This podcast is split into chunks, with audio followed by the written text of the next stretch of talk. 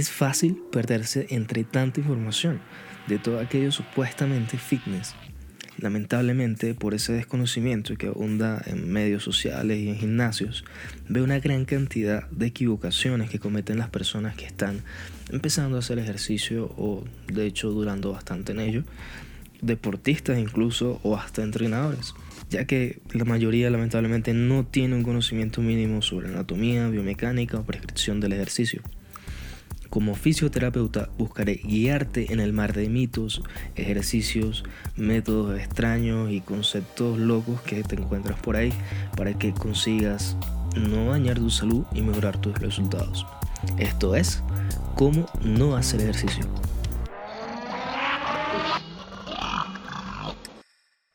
Hey, ¿qué tal? Mi nombre es Francisco Carvajal y si ya escuchaste la introducción, pues tendrás una idea un poco de qué va este proyecto, ¿no? Y precisamente cuestiones a definir es la que traigo para hoy. Hoy pienso hablar de lo que en mi consideración es como el mayor problema que se tiene a la hora de, entender el ejercicio, de actuar en el ejercicio consecuentemente. Por eso es como la base, como lo fundamental que creo yo que hay que definir primero.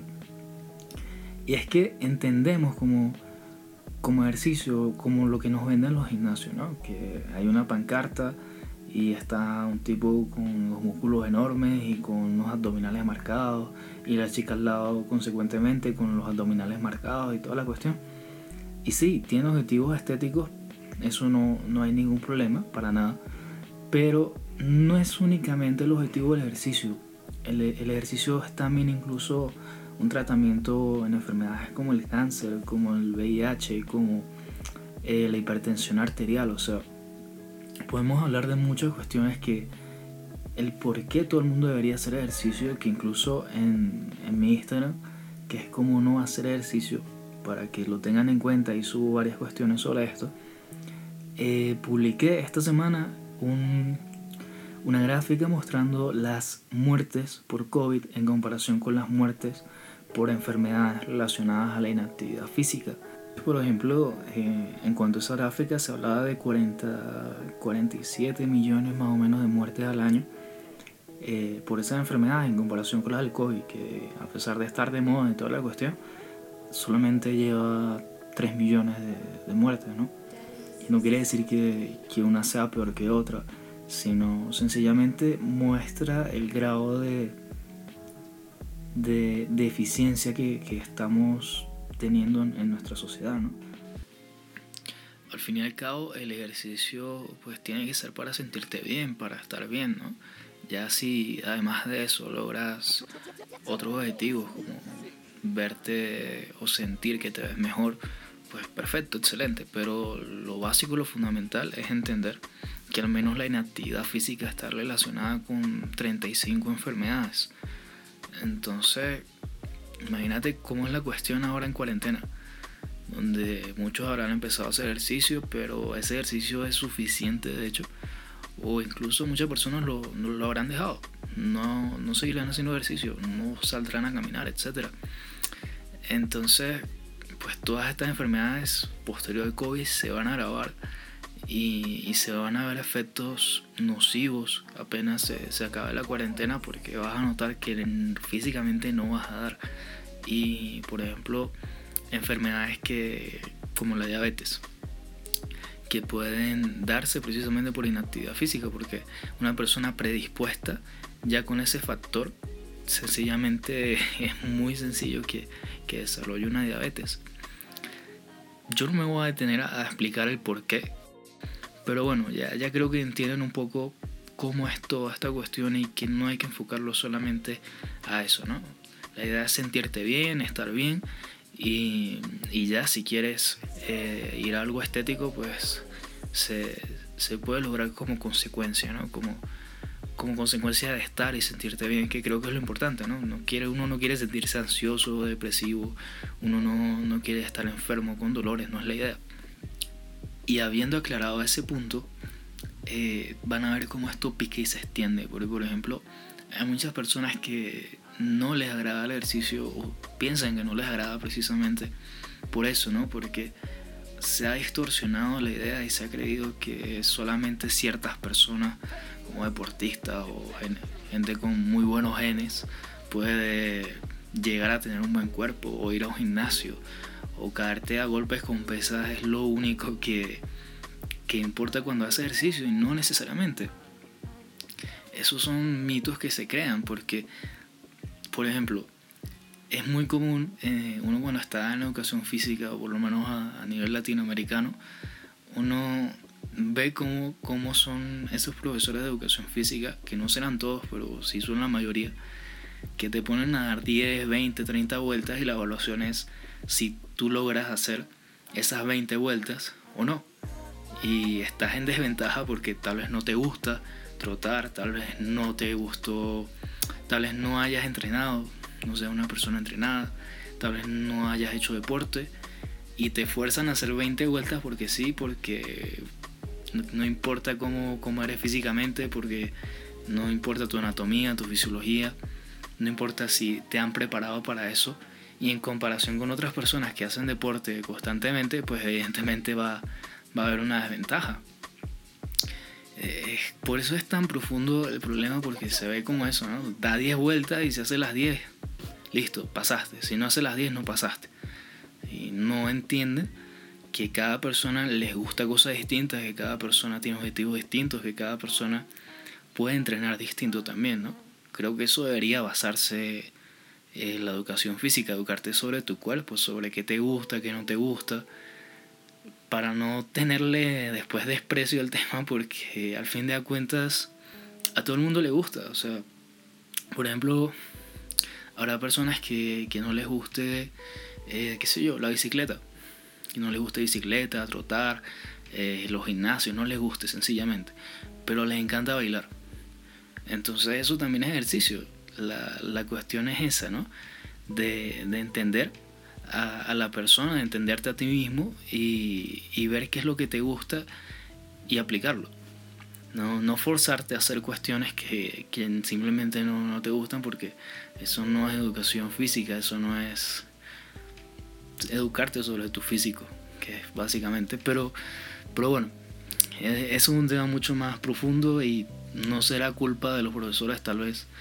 Es más que todo fue un problema de, su educación, de cómo los enseña el sistema a, entrenar niños o a entrenar jóvenes. Pero ahí, ahí ven cómo se extiende el tema, ¿no? Entonces, eh, uno llega después a, medios sociales y, se encuentra, por ejemplo, con personas que, hablan de fitness y venden hierbas, eh, venden bebidas, venden platos, venden ejercicio, venden de todo. Y no son necesariamente nutricionistas, profesionales, fisioterapeutas, médicos, no tiene una maestría en fisiología del ejercicio, por lo menos. Entonces es un poquito, digamos que, difícil que esas personas que no están preparadas mejoren algo que no conocen. No conocen la anatomía, no conocen el cuerpo. Eh, algunas personas lo harán, por ejemplo, personal trainer eh, o estos profesores o licenciados en deportes, que digo, no son todos, evidentemente. Habrán personas con buenas intenciones pero la mayoría, la mayoría de mi experiencia no tienen lamentablemente una preparación suficiente. De hecho, sí hubo algunos que sí la tienen y son muy buenos, ¿para qué? Pero lamentablemente la mayoría que vende estos temas no los conoce. Y eso puede dañar la salud, no es cualquier cosita. Es una cuestión delicada arriesgar la salud de las personas. Entonces, por lo menos un fisioterapeuta, un médico, ya hace una historia clínica, evalúa clínicamente al paciente, conoce los procesos fisiopatológicos, conoce los mecanismos de lesión, conoce biomecánica, fisiología, etc. Y obviamente no todos serán buenos en el tema, pero al menos hasta, hasta mi experiencia, la mayoría son bastante buenos. De hecho, incluso conversaba con unos compañeros en estos días porque ellos hacían alterofilia o hacen alterofilia. Y pues yo he estado también en gimnasios y toda la cuestión, pero hablábamos porque nuestra percepción es muy similar con, respecto al tema. Nosotros hemos estado en gimnasio mucho tiempo y, comparándonos con el conocimiento que tenemos ahorita y viendo lo que hacíamos en los gimnasios y lo que nos decían hacer en los gimnasios, es pésimo, es terrible, o sea, es espantoso porque muchas, o sea, una cantidad enorme de, problemas al entrenar, de posibles lesiones que pudimos tener, de, de entrenamientos incluso hasta arcaicos y, obsoletos, que, que, uno los hacía porque les decían que lo, que lo tenía que hacer, pero pero no lo consideraban a uno, no sabían tampoco, era como esta dosis de, de entrenamiento para todo el mundo, 10 series de 10 repeticiones para todo el mundo. Y, y ya a este punto eso, eso nos parece absurdo porque ya con este conocimiento eh, eh, pues profesional que tenemos, no tiene sentido, la verdad, no tiene sentido esos tipos de entrenamiento, esos ejercicios así para todo el mundo sin considerar al individuo muchas cuestiones que están mal. Y, y lo conversamos y, de hecho hablábamos hasta, hasta de las posibles lesiones que, que podíamos tener haciendo todas las cuestiones que hacíamos. Entonces es una cuestión delicada.